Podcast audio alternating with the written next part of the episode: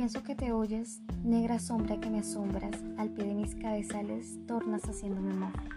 En el mismo sol te asomas y eres la estrella que brilla y eres el viento que sopla. Si cantan, tú eres quien canta. Si lloras, tú eres quien llora. Y eres murmullo del río y eres la noche y la aurora. En todo estás y eres todo. Para mí, en mis mismas moras, nunca me abandonarás, sombra que siempre me asombras. De Rosalía Castro. Hola a todos nuestros oyentes, bienvenidos a un encuentro más aquí en nuestro podcast Viajes de Lectura, Escucha y Sentir desde la Normal en la Radio Nacional de Colombia. El encuentro de hoy le enmarcaremos un homenaje al romanticismo en la literatura. Como sus diferentes presentaciones hablaremos de la poesía, el teatro y la prosa romántica. Para tener una idea más amplia sobre el tema, te contamos que el hombre de por sí es una expresión viviente del arte en toda su expresión, de diferentes formas, claro, pero eso no significa que cambie el hacer sentir y destacar como algo que tiene belleza. Hablando del romanticismo, creemos que es importante establecer que no es siempre el ejemplo que nos dan sobre las pinturas de pareja, cosas de amor o lo que ahora se comprende como el concepto del romanticismo como tal o el hombre romántico. El contexto real está relacionado no necesariamente con el contexto de pareja, significa más el aprecio y valor que se les da a las emociones en todos sus aspectos y emociones.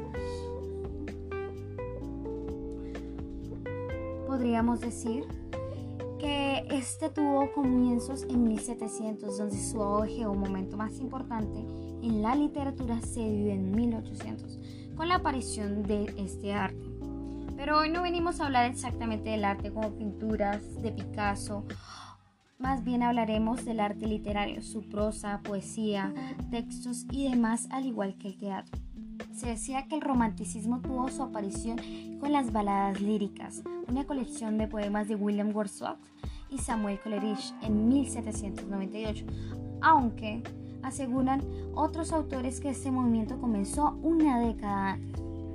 Llegando a Alemania, el romanticismo en la literatura surgió de la mano de Johann Wolfgang von Goethe y poeta, novelista alemán, junto a Johann Gottfried Herder, quien creó Sturm und Drang, el movimiento literario que se dio inicio al romanticismo alemán con ideas como la individualidad, la subjetividad del artista y la emocionalidad. Una profunda crisis social e ideológica tuvo lugar en Europa y con ella se desató la idea de que la razón no era suficiente para explicar esa dura realidad.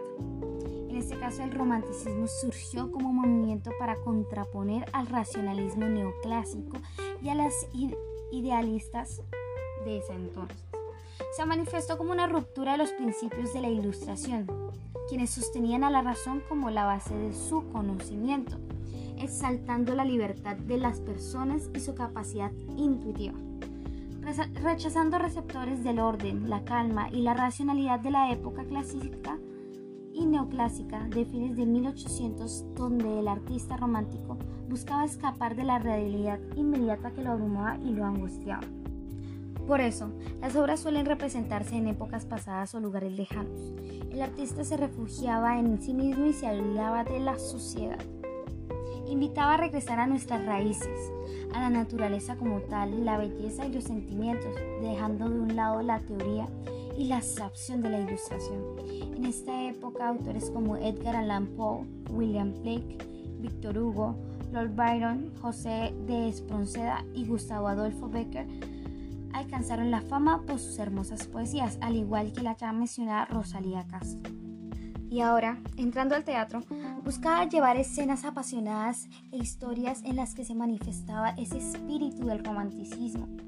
Frente al teatro ilustrado, que trataba de corregir las costumbres de la sociedad burguesa. En las obras románticas, esas costumbres se perciben como un obstáculo a la libre vivencia de los sentimientos, y esta rebelión artística se manifestaba mediante la liberación de la convención establecida y la subjetividad a la emoción que dominaba la razón, y los cambios tan abruptos de humor y tono, de altos y bajos sin ningún tipo de restricciones. Esto lo deberíamos técnicamente al cambio drástico de emociones y de sentimientos.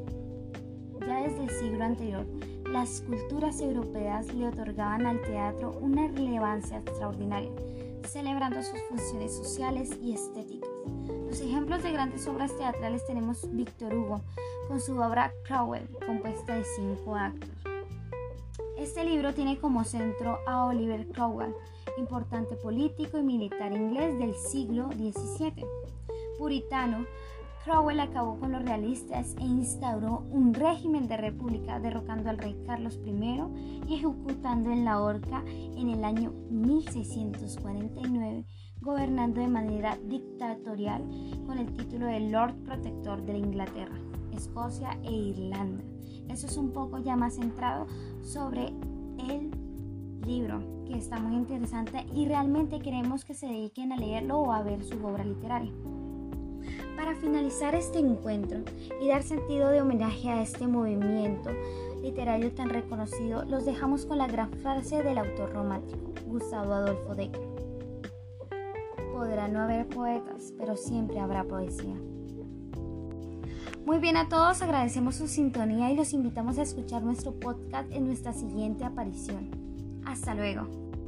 Con ustedes me presenté hoy Daniela Miguel Aquiro Cervantes del grado 10-4. Música